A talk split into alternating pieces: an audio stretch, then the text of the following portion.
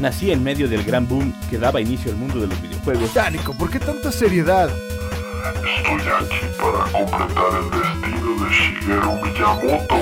No, no, no, no. A mí ponme la radio. Mi nombre es Daniel Osoya, soy un maestro Pokémon. Ay, no. Edición limitada, cosplay, cartelera, comic store, gadgets, otaku. Bienvenidos a Mundo Geek. ¿Qué tal? Muy buenas tardes, sean bienvenidos todos ustedes a su programa Mundo Geek. Les da la bienvenida Nico Jiménez este martes 24 de agosto. Les recordamos que estamos todos los martes de 5 a 6 de la tarde aquí en Radio Universidad hablando de todas las culturas pop que hay en este mundo y que a nosotros nos encantan.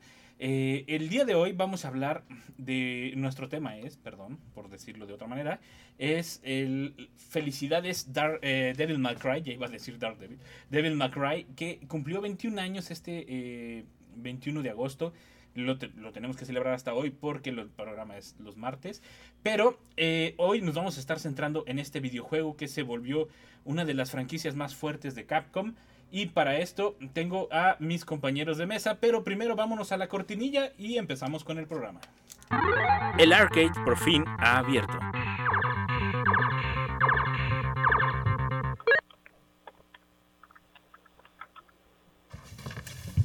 Ya estamos de regreso por aquí. Se, me había olvidado por aquí la hojita. Eh, tuve que correr a la otra cabina. Pero ya la tenemos aquí. Tenemos a mis compañeros de mesa a mis amigos de combate y de videojuegos. El profe Ron, ¿cómo estás, profe? De maravilla, ¿tú qué tal, Nico? ¿Cómo están todos? Bien, bien, aquí corre, corre aquí en cabinas. Paco, Paco Toño, ¿cómo estás? Buenas tardes. Muy bien, con toda la actitud para echar mentiras como siempre. Ya, eso es todo. Devil May Cry, eh, en primer lugar es uno de los videojuegos eh, que más impacto han tenido en los últimos tiempos. Y yo sé que Paco Toño es uno de los fieles seguidores de esta franquicia. Paco Toño, por eso te lanzo la primera pregunta a ti. Devil May Cry, ¿accidente o un plan con maña? ¿Accidente o un plan con maña? Ahora sí que me agarraste en curva. ese punto no lo, no lo sabía yo. Yo solo sé que está muy fregón y que me gusta mucho jugarlo desde hace 21 años Incluso te podría decir que era de mis favoritos para jugar en el PlayStation, que obviamente ya ahorita ya me hice más Xbox, pero si hay una razón por la que yo tengo buenos recuerdos del PlayStation es Devil May Cry.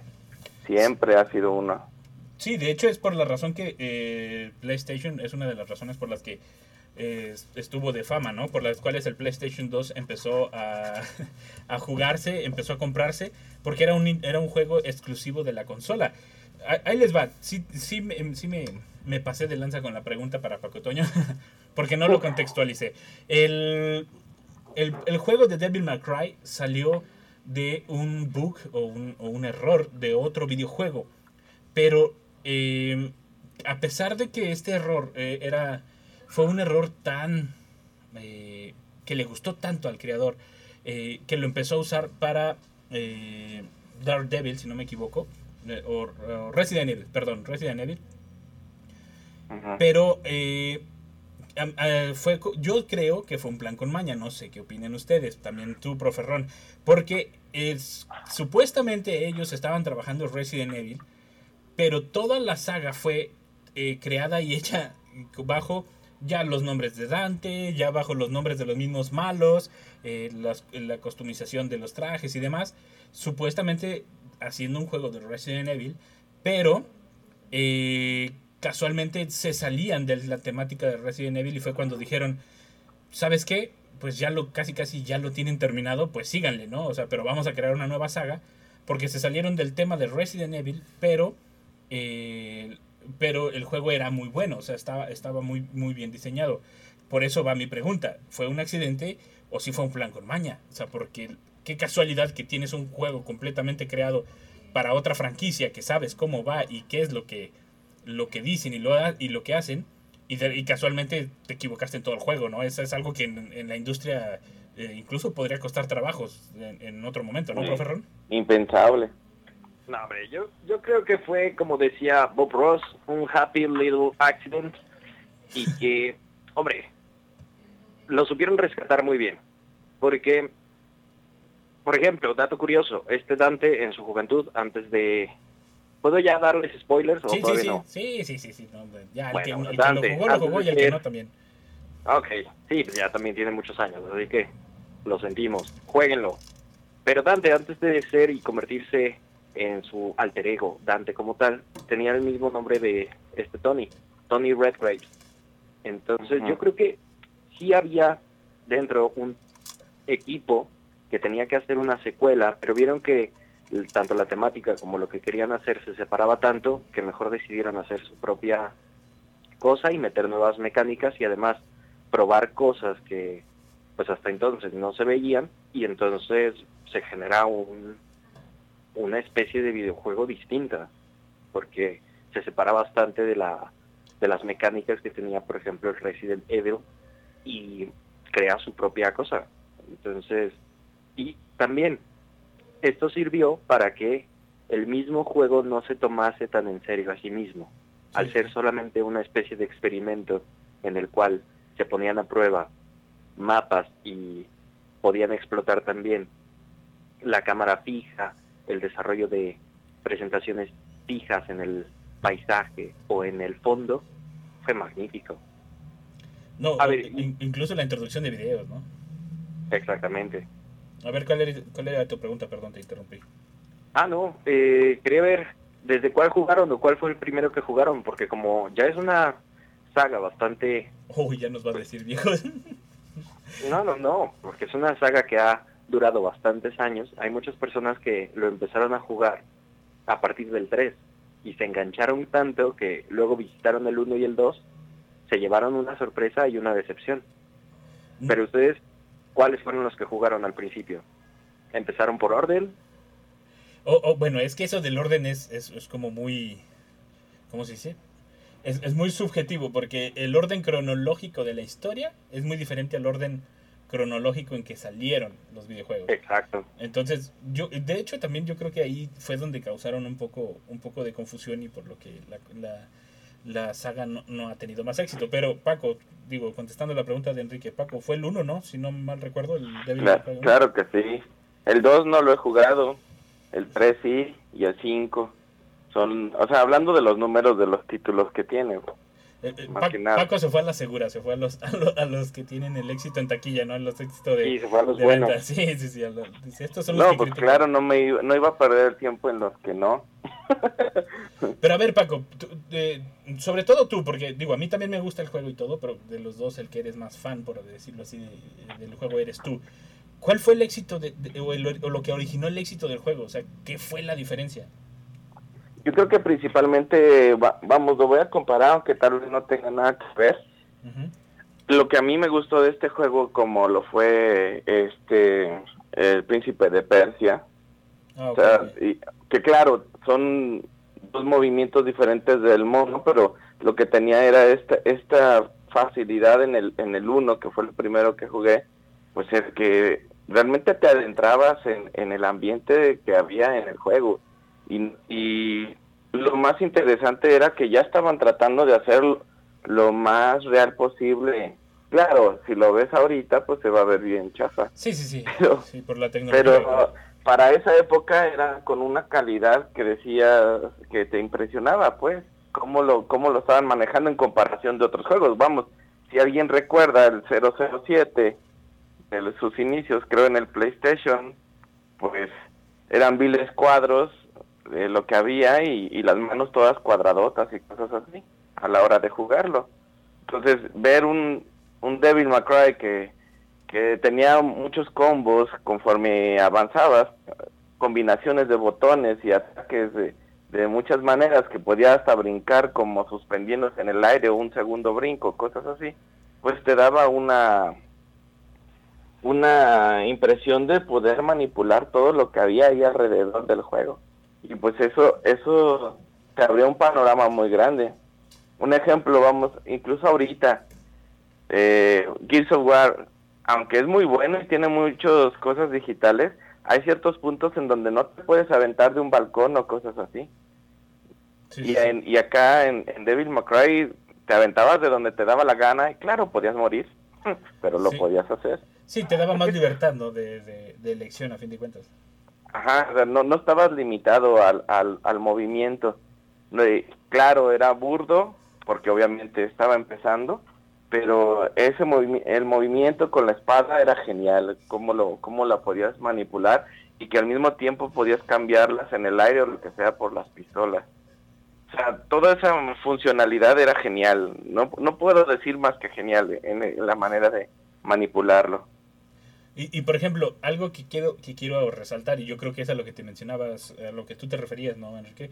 El, e- e- eso que dijo ahorita Paco, de que podías hacer como un combo y quedaba suspendido en el aire, precisamente es el error, el, el, el, el bug, o el, como le quieran llamar, que producía en, en otro juego y que lo adoptaron porque les gustó cómo se veía.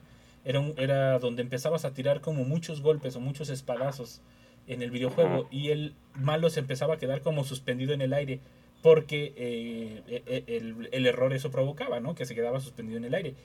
Pero era como, como un golpe especial, por así decirlo. Uno lo tomaba como si fuera un, un golpe especial del personaje y que este fuera eh, el, el- como el resultado, ¿no? De, de que estás noqueando al malo, por así decirlo. Sí, era, era un efecto que te hacía creer que era tan bueno tu mono que no los dejaba reaccionar. Ajá, exactamente. Es- ese era como el, Claro, el sentimiento. No es un error, es una característica. Exactamente. Ah, ese es el pretexto perfecto de los desarrolladores. Y lo bueno es que lo dejaron, porque Sí. se convirtió también en una mecánica que luego tomó su propio nombre, el Sí, su firma. Exactamente, Es, es el que llaman hack and slash, ¿no? Algo, algo por el estilo. Que es como- exactamente, el hack and slash es literalmente un error que se vuelve suspender en el aire a los enemigos y aplicar combos. Porque hay combos para absolutamente todos. Si Sí, jugaron ya el 5, por ejemplo, el 5 es un combo constante. Lo mismo el Sí, 4, lo sí, mismo el genial. 3, y es, y es fantástico, claro, cuando le agarras el ritmo. Porque Sí, cuando no le entiendes todavía primera- batallas, cuando no le entiendes todavía. Ya cuando agarra ritmo... yo- pero yo supongo que es en todos los videojuegos, ¿no? Digo, hablando con ustedes dos, que, los dos han- siempre han sido gamers, es en todos los juegos, ¿no? Cuando empiezas es como de, ah, e- este juego, o, incluso uno ya a nuestra edad dice, ya estoy viejo, ya no le agarro tanto, ya después de, de 15 días de estarlo jugando, ya, ya, le- ya le agarraste la onda. Es como un calentamiento, por así decirlo, ¿no? Sí, claro, entras en la zona y empiezan a llover las heces, pero al principio en lo que estás entrenando, estás aprendiendo los combos, etcétera, sí, hombre, tu parece calificación de primaria, todo es.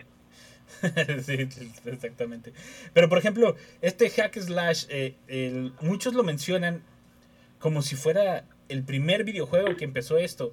Sí fue el primero, digo, porque yo me- yo he visto otros otros videojuegos. Digo, es que no, sí, no no tan marcado, pero hay otros videojuegos que ya, ya lo iban manejando, ¿no? Enrique, Toño. Que lo volvieran, por ejemplo, tan mainstream, no tanto. Porque, venga, hack and slash, yo, por ejemplo, pienso inmediatamente en Bayonetta, pienso en este God of War, pienso in- incluso en este Dante's Inferno, que también era una cuestión maravillosa. Pero, por ejemplo, esto no nada más es de este tipo de juegos de aventura y de acción, sino que también hay MMOs que lo utilizan, hay videojuegos de rol, incluso hay muchísimos arcades que tenían una sección especial de los hack and slash. Entonces, incluso en español creo que solamente se definía como el mata-mata o te la pasas matando, Sí, sí, sí, exactamente. porque eran uno tras otro, tras otro, tras otro, tras otro. Entonces, el origen de la, del término como tal es de los de Dungeons and Dragons. Y es, hombre, simple y sencillamente un juego de rol de mesa que, por cierto, en México se revitalizó hace poquito y constantemente veo que en lugares como Plaza de la Tecnología o en plazas, antes se jugaban a, se, se juntaban a jugarlos, a crear los mundillos, a hacer los personajes y se revitalizó bastante, pero viene de allí.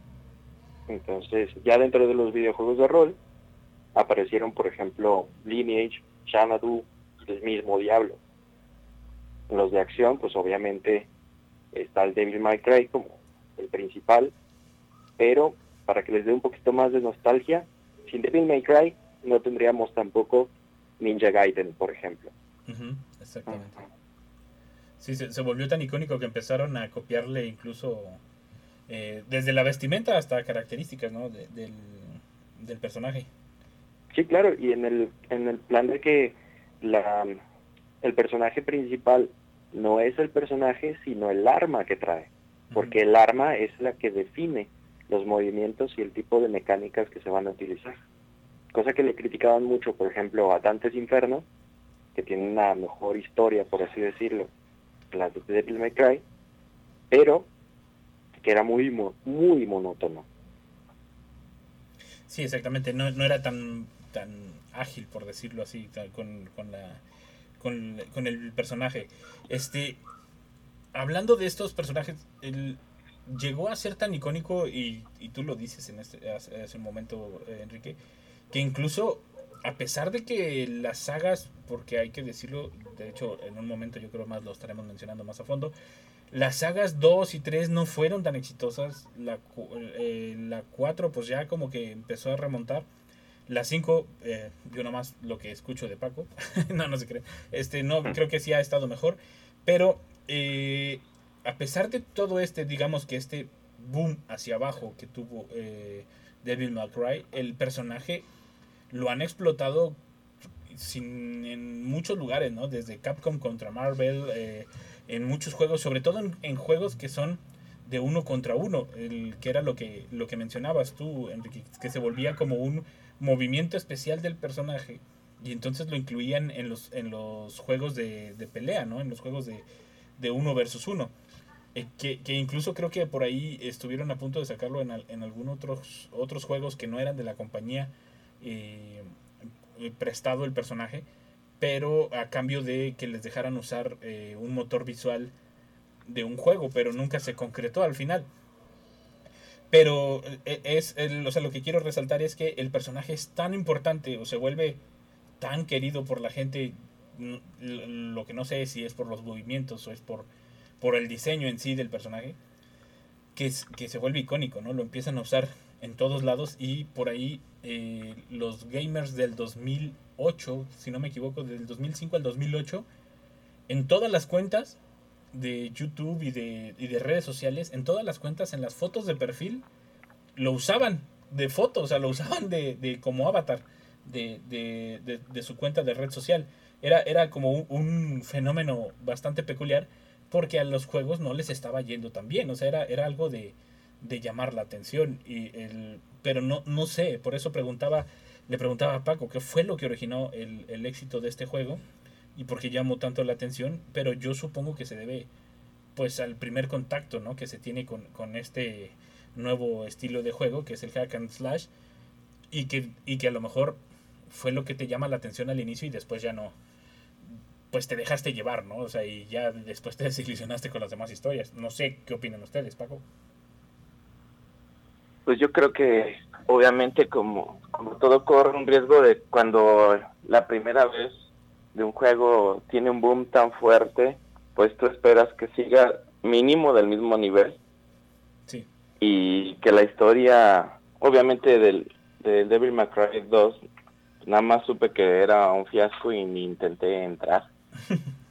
Entonces, de hecho, me perdí bastante tiempo hasta que con el 3 y luego hasta hace poco, tengo como un año que, que conseguí el Devil May, Cry 5 y ahorita pues estoy fascinado. No lo he terminado, que me lo saboreé en ratitos, pero obviamente pesa ese tipo de cosas que, que sea tan in- interesante o importante al, al inicio y que luego crean que cual- cualquier relleno o cualquier cosa que pongan va a seguir teniendo el mismo éxito, nada más dándole los mismos movimientos, pues no no va, no va a ocurrir porque lo que, bueno, aparte de, de, esa, esa, esa funcionalidad o esa firma que tenía de pelea, pues también lo que llama la atención es la historia que, que tiene alrededor el, el juego, el que te atrapa, o sea, no- a mí no se me olvida esa icónica imagen en donde consigo la espada que se supone que, según yo recuerdo, era de su papá y lo atraviesa como para agarrar parte de su sangre y volverse parte de él. Y pues eso sí te, para la época en la que la, en la que lo hicieron, pues sí, sí impresionaba ver eso y, y te atrapaba más el tema, eh, cómo él era mitad demonio, mitad humano. Entonces, seguir toda esa historia era, era muy interesante. Ahorita la de Devil May Cry 5 me está gustando mucho la historia y está, está interesante utilizando otro personaje como enfoque, pero ahí sigue Dante. El, el- hay que decirlo, las, las primeras tres entregas de, de la saga, entre ellas la primera, que fue la más exitosa de esas tres, este, estaban en contrato de exclusividad con eh, Sony, o sea, con PlayStation. Eh, la primera saga vendió bastante bien, o sea, el- digo, porque era un estreno, no se esperaba que vendiera tanto. La segunda saga eh, tuvo un alcance similar, y la tercera saga ya bajó. No, no fueron tan bajos los números, pero se supone que cuando estás sacando un nuevo videojuego, y sobre todo si es una nueva franquicia, se supone que debe ir hacia arriba, no hacia abajo. Entonces fue cuando eh, al terminar la, la, la saga 3, la entrega 3 de esta saga, este, se termina el contrato de, de- de exclusividad con Sony y se abre a más consolas. O sea, se abre a PCs, incluso creo que Xbox. eh, y no me acuerdo qué otra consola. No sé si Nintendo entraría por ahí también en algún momento. Que estaba con GameCube, yo creo, en ese momento. Eh, y eh, remonta y se elevan las ventas. ¿Fue la apertura lo que ayudó a vender? ¿O fue que el juego realmente era bueno otra vez, profe? Yo creo que era un problema de la naturaleza del juego. Es decir, para aquellos que no lo conozcan, describirles Devil May Cry es un, un personaje, un chulo, le dirían en España. En México no sé cómo, qué adjetivo le podríamos poner. No un, sé. un híbrido. un bueno también un híbrido entre humano y demonio un todo lo puedo yo un este soy el mejor del planeta. Es decir un, chulo hecho y derecho. Esa actitud pero también divertida que no se toma a sí mismo en serio y que obviamente se convirtió en un juego de nicho porque no todos disfrutaban el hack and slash. Ujú. esa ese frenesí, llegar a la zona, conseguir más puntos, el grindeo constante, acción, acción, acción, acción, acción, seguida, muchos voces, voces que tenías que repetir una, dos, tres veces, y a veces algunos voces eran espantosos y que necesitaban esa complejidad técnica, no nada más para batallar con una cámara que se movía como al juego le daba la gana, sino para instaloquear a los enemigos el juego te imponía un orden y si te equivocabas tenías que repetir el proceso completo porque si no, Sí. cosas tan sencillas como activar un punto para debilitar a un boss y después poderlo dañar eran un martirio. Y entonces es un juego que llamaba la atención solo a un pequeño grupo de gamers. No todos disfrutaban de lo mismo. Y además al ser su propia cosa tan diferente a los demás, pues llamaba la atención en la primera y en la segunda entrega. Pero en la tercera entrega, como les decía hace rato, ya está compitiendo con otras sagas que también se volvieron muy icónicas. El hecho de que se abriera al PC hizo que muchísimas más personas pudiesen ahora disfrutar de la potencia de una computadora y de los periféricos de una computadora para todas esas deficiencias que había en el primero y en el segundo se pulieran. Porque estamos de acuerdo de que en la PC, a pesar de que la Play era maravillosa, las versiones se mejoraron muchísimo. Y, por ejemplo, hablemos de, de ese de ese juego prohibido, de ese del que no debemos de hablar, del DMC Devil May Cry. ¿Lo jugaron? No. No, la verdad no. Bueno, tú, yo tuve que hacer la tarea. Cuando lo vi, ese era el único que me faltaba y dije, ¿por qué tan malas críticas? Capcom libera la licencia de Devil May Cry y entonces aparece alguien de quien no debemos hablar porque francamente no lo jueguen, y lanzan una versión, un reboot, se le dice, que es revisitar Sí, sí, sí. los orígenes de la serie y volverla a hacer. Misma historia, mismo personaje, mismos eventos, pero nuevas mecánicas, nuevos chistes, nueva narrativa. Y fue horrible. Sí, sí, sí. sí. Aquello que volvía icónico a Devil May Cry, que era un pavo repartiendo hostias a todos lados, matando todo lo que se le ponía enfrente y haciendo bromas entre cada uno, se había perdido. Era, era doloroso verlo hacer bromas. Era, era doloroso verlo pelear, porque no te la creías. Y es lo que sucede con estos juegos, porque tú dices, vale, me estás diciendo que hay un demonio inmensamente grande, que me está dando una sarta de hostias y estoy perdiendo. Y aparte, me pongo a hacer burlas, no puede ser. Sí, sí. En el primero te lo, te lo, te lo creías, porque el juego era duro contigo, ¿vale? Te decía, moriste. No, no Dante, no tu personaje, tú moriste. Incluso la, la versión fácil del juego se desbloqueaba hasta que tú morías al menos tres veces.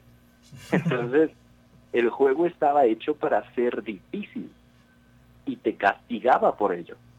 Hoy en día un juego de esos obviamente no va a salir. Si también le contamos a nuestras abuelitas de, oye, fíjate que estoy jugando un juego que se llama Los demonios deben llorar y trata de un semidemonio o de un demonio que empezó a contaminar humanos y ahora la sangre de mi padre, no hombre, la abuelita te va a sacar de la casa y te va, te va a decir, vámonos a la iglesia en este momento. Exactamente. Era otra de las cosas. Er- er- Era, era un juego que rompió con muchos hitos en todos lados. Eh, vámonos a un corte, porque aquí ya me están haciendo gestos y señas, y que groserías, no, no es cierto. Este, me están haciendo señas de que ya se nos acabó el tiempo, porque el tiempo en radio es muy cruel. Vámonos a un corte y regresamos en un momento más. No me cuelguen, Paco, eh, Ron, no me cuelguen. Regresamos con el festejo de 21 años de Devil May Cry. Oye, en un momento regresamos.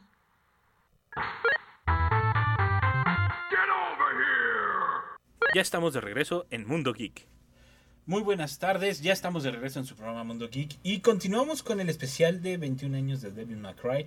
Eh, estábamos hablando, bueno, en primera, estaba- eh, lo último que estábamos diciendo era que, que era muy difícil eh, decirle a los papás que estabas jug- jugando un juego de demonios, que, que ya es bastante difícil en la vida de, de los videojuegos, porque luego dicen que los, los videojuegos son los culpables de la violencia, pero bueno. Eh, la historia eh, en este, y esto, esta pregunta va para ti, profe Ron, porque sé que tú eres un lector ávido eh, y quería hacerte la pregunta. ¿La historia es una representación moderna de la Divina Comedia? Eh, como que no queriendo se basaron completamente en esto. Sí, como que no queriendo, obviamente tomaron este muchas influencias, no nada más de la Divina Comedia, pero sí, obviamente, el mismo nombre de Dante o el de Vergil vienen de Dante y de Virgilio, y tiene mucho esta temática del combate contra los demonios, sobre todo en la parte del infierno. Aparecen personajes como Cerbero, pero también aparecen personajes como Beowulf, que no tiene absolutamente nada que ver. Entonces, más que una adaptación, yo lo vería como una de sus fuentes de inspiración. Estas mitologías eran pues, nuevas, por así decirlo, en el mundo de los videojuegos y pues obviamente al necesitar historias que alimentaran o que dotaran de razones a sus videojuegos, tomaban estas inspiraciones y las adaptaban. Les recomendaría que en lugar de leer la Divina Comedia jugaran Devil May Cry, pues no, francamente. No, Yo no, lo que les recomendaría es que jugaran Devil May Cry, Dante's Inferno, vieran la película animada de Dante's Inferno y también leyeran obviamente la Divina Comedia. Para que así entendieran muchos de los chistes internos, de las referencias y Sí, de la narrativa que, de la cual se trata. Porque aquí, ojo, una de las partes también bonitas e importantes es que es un mundo tan grande que le acaban de sacar, o bueno, acaban, entre comillas, de sacar un, una animación. Que, por cierto, ¿ya la vieron? ¿El anime? O el... Sí. Sí, sí, sí. e- e- Es muy bueno el anime, la verdad. Bueno, a mí me gusta. ¿Cuál de todos? Sí, El de eh, Devil May Cry, eh, la serie animada. Es que, es que ahí te va, ya existía uno antes, si no me equivoco, ¿verdad, Ajá. Paco? Por eso, por eso la pregunta de Paco. Pero eh, sí, están sacando uno, uno nuevo y es, es- es divino también, la verdad, está muy padre para verla. Pero ahí, y qué bueno que tocas ese tema, porque a eso iba. Este, esta, esta serie eh, animada, ¿es un complemento? ¿Fue un error? ¿O fue un grito desesperado de la franquicia por querer levantarla? Paco. Pues yo creo que sí fue una, un intento de recuperarse y de darse a conocer para, para el videojuego, obviamente. Cuando lo cuando yo vi esa eso que son 12 capítulos de la primera que hicieron, pues obviamente lo, lo primero que traté de hacer es de conseguirlos, que claro que los tenemos. Y son son geniales esas, esas esos capítulos. Yo no sé de cuál dices tú, Ron, pero hay uno que salió en Netflix, eh, una una nueva una nueva versión de- del May Cry y a mí no me gustó porque era ¿En nada más matar por matar. Ah, pues de eso se trata el juego. ¿Ese es el juego? Sí, pero lo hacía ¿Ese también con sus juego? amigos. El detalle es que lo hacía con sus amigos, o sea, no no hacía por defender a nadie, nada más por defender, por, por ver, o sea, por luchar con este demonio y terminó matando a, a los que también conocía y, a- y se acabó así. Yo yo me quedé, ¿eh? Ni siquiera peleó contra alguien importante o algo así, al menos el que yo vi, ¿verdad? O al menos que La palabra que buscaba Toño aquí es spoiler. Perdón, ahí les va un aviso. Este de que, de que todos se mueren al final, según Paco. Para que no Nada más ya, ya, le- ya le vamos a también spoilear el 5. ¿En qué parte vas del 5? Ah, pues en el 5 ya descubrimos que el, que el demonio al que con el que están peleando es papá del de la de- del que precisamente perdió el brazo.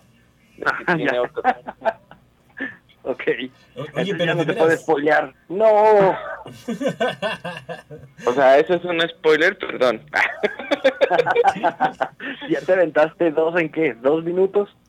No puede ser. Sí, sí, sí. Pero, no, no, eh, ya, ya ahí arruinó está. toda la bueno, a lo que voy es que mínimo tiene este Devil May Cry en los videojuegos tiene un código de respetar a los que están con él para pelear, aunque aunque les caiga mal, los los defiende o los protege a, a regañadientes, pero lo hace. Y en esta serie que pasó, que yo vi que eh, la- los- las ilustraciones están muy padres, pero no me agradó la idea de que se termine echándose hasta sus conocidos. Dije, ¿eh? Esa no es la esencia de Devil May Cry. Pues- es que Devil May no lo vamos a no, no lo tomemos como algo muy serio. Eh, Devil May Cry es un juego No, es que está en la Biblia. sí, no traicionarás. Es un juego divertido. Es, es un juego que se hizo para explotar las capacidades de una consola y después de las futuras plataformas en las cuales salió. No son grandes capacidades, pero yo, por ejemplo, para nada cambiaría la manera en la que lo hicieron sin, y eso sí, eso sí, que me lo respeten, sin lo goofy que es, sin lo chistosito que es. O sea, ver a Dante bailando como Michael Jackson, ver a Dante como un chulo, rompiendo todo a su alrededor, es la esencia del juego. Si tengo yo ganas de desestresarme, de echarme una partidilla de unos Ujú. 30 minutos, llego, prendo la consola y me pongo a jugar ese juego en particular. No me voy y me juego, por ejemplo, una partida de LOL porque ya sé que me voy a estresar, sino que voy al Devil May Cry y me relajo. Es de esos pocos juegos que sabes que puedes jugarlo, te vas a sentir bien y quieres jugarlo más porque te vas a sentir mejor y no te vas a frustrar. Puede que algunas mecánicas, por ejemplo el plataformeo, que parece que viajamos 20 años en el pasado, Sí. te echen un poquito para atrás, pero cuando llegas a repartir hostias y estás peleando contra miles de enemigos y sales victorioso, es que es una es una experiencia que de verdad se las recomiendo a todos. Es como la adrenalina, ¿no? Se, se podría comparar. Se podría comparar como cuando estás, digo, como cuando estás eh, jugando algún deporte y, y ganaste, ¿no? O sea, como, eh, digamos, tenis o fútbol y ganaste el partido y, y, y te vas con la sensación, ¿no? De que, de que ganaste, de que pudiste con todos. Pero, pero también es como la, la primicia de este juego, ¿no? Del, del Devil May Cry 5, que es como eh, retarte, ¿no? O sea, como de te van millones o miles de enemigos al mismo tiempo y a ver cómo le haces. O sea, tienes que salir de ahí. Es el, ahora sí que es el, el, el hack and slash eh, a todo su exponente y entretente, ¿no? O sea, pero pues se entiende, ¿no? Que es, que es un juego que, que está diseñado para eso.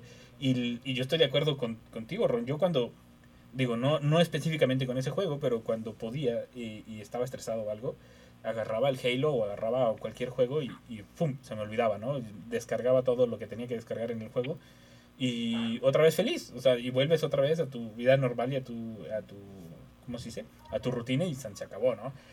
Es, es, es- lo bello de- del juego, ¿no? Que lo puedes prender y apagar en el momento que tú quieras.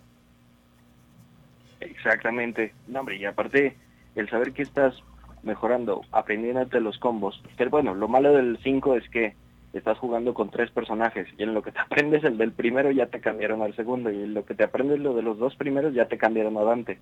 Exactamente. Pero de todas maneras es un reto constante. No se vuelve tan Te aprendiste los combos y te matan a Dante. Ajá, otro spoiler. Ah, ya sé. Otro spoiler. este gacho los está, los está dejando sin juego ya a todos los que tengan el Devil May Cry 5. Este, ya, ya nos van a cancelar a nosotros nada más por estar diciendo puros spoilers, ¿eh? Bueno, y a todo Oye, esto, a todo esto No, la, la primera animación que fue hecha en el 2007, esa me, me encanta, está muy muy bien hecha y, y muy fiel a la, al videojuego. La, la segunda que digo, ni siquiera ya no es Dante, es otra otro. Yo me imagino como su descendiente o algo así, el, el que yo digo, pues sí, puede el ser. otro. El- el- oye Paco, digo, y tú que eres fan, y bueno, y yo porque no lo he jugado, no puedo, no puedo hablar por, por eso. Pero Devil Cry cumplió con las expectativas, o sea, con, con lo que el aficionado quería, que, que se rompiera con toda la, la basura que se vino haciendo en las otras, en la- las otras sagas que no fueron exitosas y que por fin eh, reivindicaran al, al, al juego y al personaje. Eh, ¿Hablas del 5? Del 5, sí, el 5. Sí, está genial. o sea, de- de- vamos, ya hay más armas. Simplemente hacer tu moto, partirla en dos y hacer las sierras está genial. Y utilizarlas como golpe contra uno, gra- uno grandotote o la, o la espada ya omnipotente, pues obviamente la bazooka, la... Si es una bazooka, no, no es bueno, una que con una modalidad disparas varias veces, como tipo, parece una escopeta, pero avienta misiles. Sí, pero es gigantesca, claro. No es una. Eso de tener un recoil que cuenta como bazooka. Y a ver, a ver, Ron, eh, digo, yo porque te lo pregunto a ti porque sé que Paco es, es, es fan de Hueso Colorado, me va a decir que sí, que todo es color de rosa. Pero a ti, ¿sí cumplió las expectativas? Eso, mm, pelea, no lo pelea. sé, porque abre muchos caminos. Por ejemplo, jugar con el pavo este que lanza a sus animales a pelear y luego ya nada más les da un bastonazo, está padre. Muy bien. Me encanta. Absorbe la energía. Exactamente. Está genial. Este pavo que pierde el brazo, que lo, vuelvo- lo vuelvo a decir porque, bueno, ya no cuenta como spoiler, también está bien. Dante, maravilloso. Pero en serio, no le vayan a querer sacar mucha historia. Sí, si te lo tuviese que resumir en tres minutos, se puede. Cosa que no puedes hacer con otro tipo de videojuegos que se toman mucho más en serio. Este no. Pero, a ver, por ejemplo, eh, eh, esto se deberá a, a la misma naturaleza de la franquicia, de que en vez de querer contar, digo, porque hay, hay otras franquicias que lo han hecho, pero lo han hecho como que de mejor manera o lo han manejado, lo han manejado mucho mejor.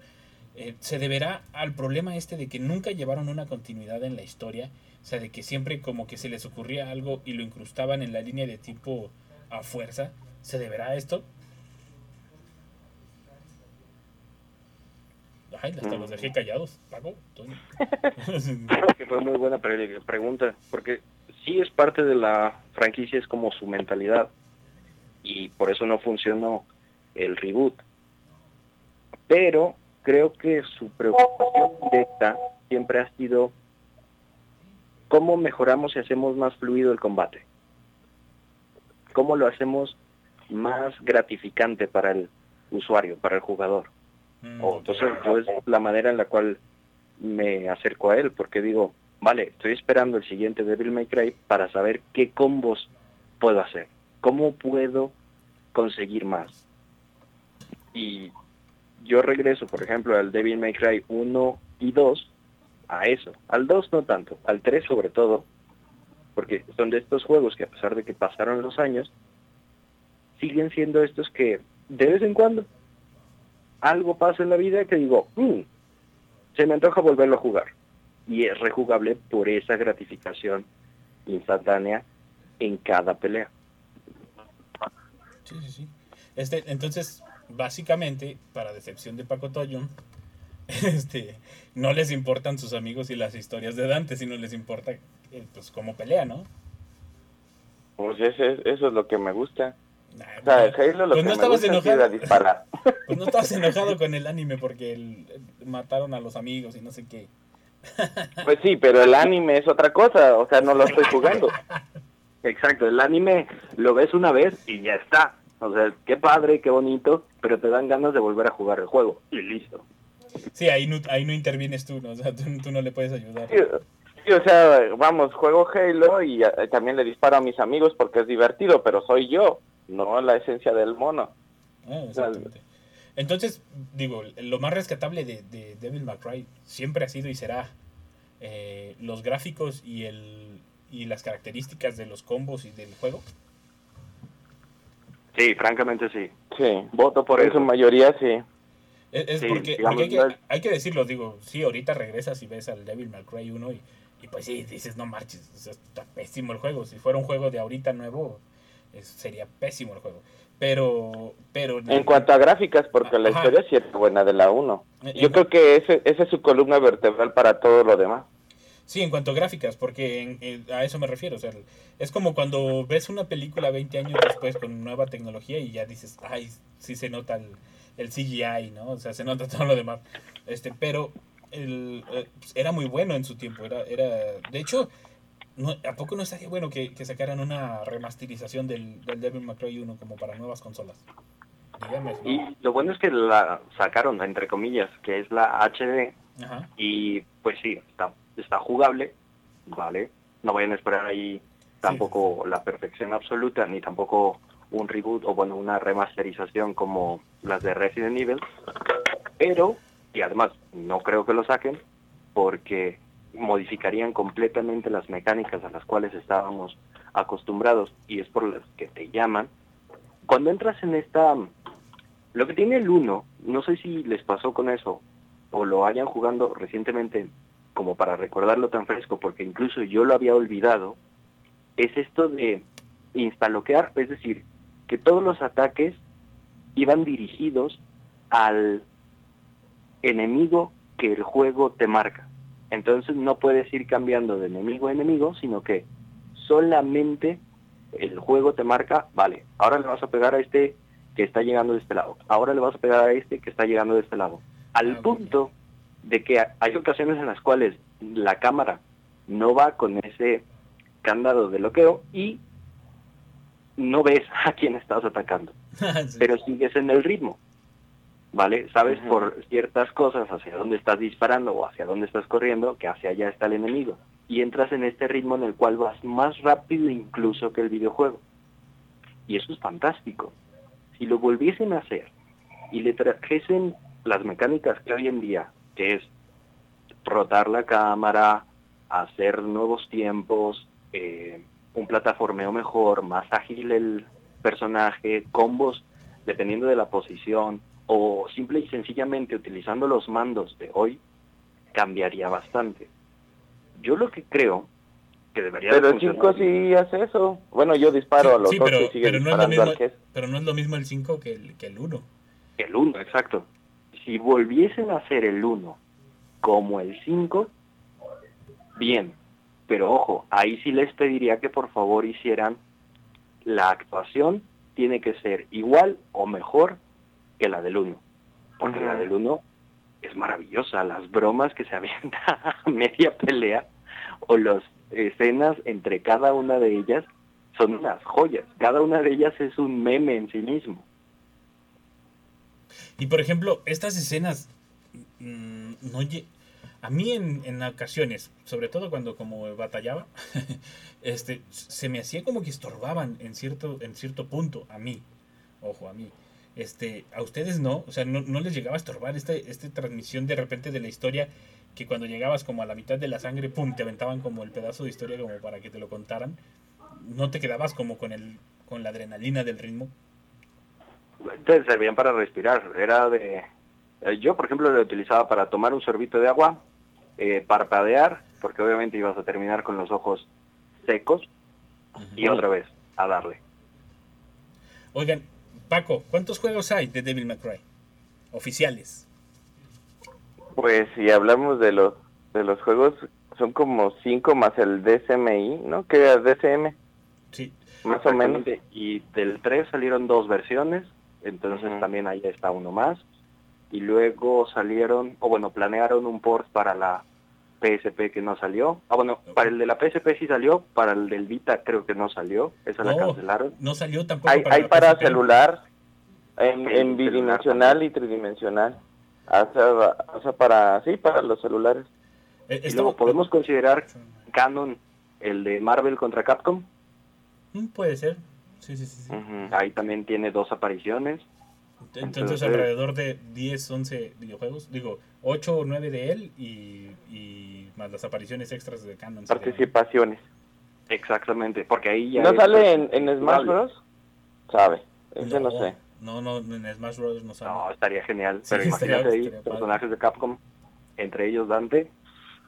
Pues es que como está Ryu y Ken, Pues sí. Eh, Lo esperaría. Pero es que, de cuenta que el contrato de los juegos va por personaje. Es, es algo muy curioso que se maneja. Por eso fue cuando el, el E3 que lanzaron un personaje nuevo y eso fue su gran lanzamiento de Nintendo. Este, por, porque precisamente lo manejan como por personaje la licencia. El, pero, por ejemplo, el, el, e- eso fue algo muy interesante que mencionaste, el del PSP, Ron. Porque ese juego incluso ya tenían hasta las portadas y todo para, para lanzarlo. Y de la nada hasta hicieron así como el potosinazo, o sea, ni lo conocemos, o sea, como de ni, ni dijeron, ni, al, ni alegaron, y también fue muy curioso que ni, ni la prensa siguió como insistiendo, oye, ¿por qué no lo sacaste si ya hasta nos habías mostrado las, las portadas del videojuego? O sea, ahí, ¿qué habría pasado? O sea, se pelearon con el creador y, si se pelearon con el creador, entonces, ¿por qué si sacaron ahora otra nueva versión? Fue, fue algo muy raro. No sé si ustedes sepan algún alguno de esos de esos chismes de la red. Yo creo que fue por la, por la plataforma en la que lo trataban de sacar. Un videojuego así requiere que los mandos sean muy fiables, es decir, la acción que hagan tiene que reaccionar muy, muy rápido. Y la PS Vita batallaba. La PSP era maravillosa porque corría cualquier cosa. Incluso había gente dedicada a hacer ports de videojuegos que no estaban para esa. Y de todas maneras los corrían pero la Vita yo creo que batallaba, batallaba bastante. Con el brete de sacar mejores gráficos, la jugabilidad pasó a segundo término y es ahí donde yo creo que dieron la vuelta, dieron un retorno y dijeron, ¿sabes qué? No lo podemos hacer con estas herramientas. Siento yo, porque fanbase tenía. ¿Hubiese vendido? Pues sí, porque si no jugabas eso, ¿qué más jugabas en la Vita? Exactamente. Y era un juego bueno realmente, o sea, era un juego bastante bueno. A ver, ahora sí, nos quedan unos cuatro minutitos. Este, Paco, ¿cuál crees que debería ser el- la siguiente jugada de la franquicia? ¿O deberíamos descansar un poco con el Devil May Cry 5? No, yo, yo creo que estas se están tardando. Bueno, es que obviamente se han tomado su tiempo para hacer entre entre cada una de las versiones, pues obviamente por cómo hacen el tipo de gráficos. Pero sí deberían ya de eh, yo me imagino que, bueno, ya platiqué con ellos el otro día y se me hace que deberían de estar pensando en la continuidad en, en el, en el 6. No he terminado de, de jugar el 5, así que no podría decir como por dónde tomar el camino del 6 como sugerencia, ¿va? una idea, pero sí deberían ya de no nada más eso, yo creo que a mí me encantaría, no sé ustedes, un live action, Bueno, pero una película en, en vivo. Pero, pero es que ese, digo, es, ese ya es un poco un sueño más, más guajiro, más lejano. Digo, que no está tan, tan descabellado, digo, porque, por ejemplo, los Guardianes de la Galaxia, en su momento ni quien los pelara y fue una de las grandes booms de, de Marvel, por así decirlo. Este, entonces... Y hasta tengo el, el actor que podría ser los de este Keanu Reeves, ¿quién- sería ah, el, que, el que lo haría. ya. Ándale. Eh, eh, incluso yo estaba buscando algo así, y es que Dante era el John Wick antes de ser John Wick, Sí, exactamente. ¿vale? Pero con una actitud chistosa, ¿vale? Como si, no sé, si este John Wick, aparte de ser este hombre que derrota a millones, con aparte una broma ácida, ¿no? Un humor ácido. un Constantine. Exacto. Es que también el personaje pues surgió en los noventas, ¿no? Yo creo que estaba el boom de, de hacer estas bromas como estilo las que hacían Bruce Willis y todos ellos, los personajes de acción en su momento. Y, y Pues yo- Deadpool, sí, no, Deadpool se pasa, o sea, ya, ya, ya es otro nivel de, de humor todavía más diferente. Este, profe Sí, claro.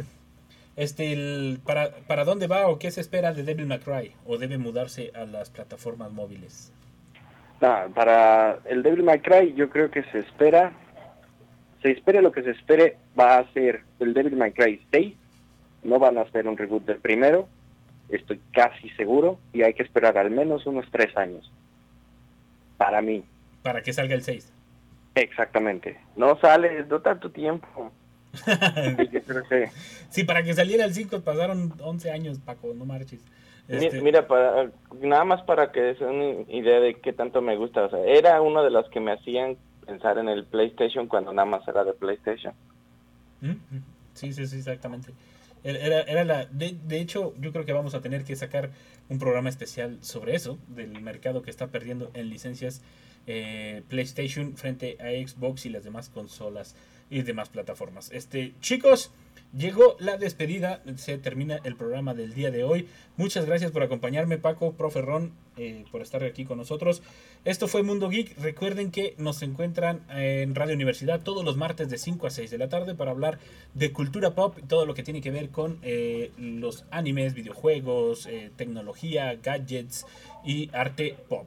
Eh, nos pueden encontrar también en el podcast de Spotify, Amazon, iTunes, ah, Anchor y demás eh, plataformas o en la página de Radio Universidad en su sección de podcast. Si tienen algún programa que se hayan perdido, ahí nos pueden escuchar, ahí nos pueden volver a, a oír. Y si no, eh, los esperamos todos los martes de 5 a 6 de la tarde aquí en Radio Universidad a través del 88.5 FM en San Luis Potosí y el 91.9 FM en Matehuala. Muchas gracias, denos like en la página de Facebook, est- aparecemos como Mundo Geek. Hasta la próxima. Hasta la próxima. Gracias por acompañarnos una vez más. Por el momento es hora del Game Over. Hasta la próxima. Mundo Geek es una De Radio y Televisión de la Universidad Autónoma de San Luis Potosí.